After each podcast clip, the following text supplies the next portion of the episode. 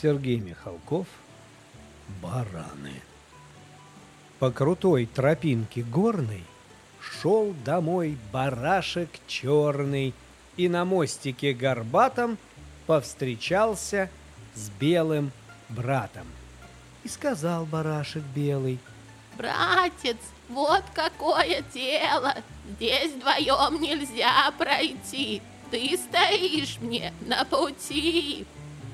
Черный брат ответил Ме, вы в своем баран уме, Пусть мои отсохнут ноги, Если я сойду с дороги.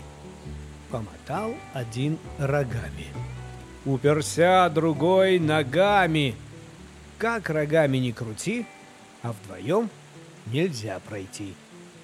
Сверху солнышко печет, а внизу река течет. В этой речке утром рано утонули два барана.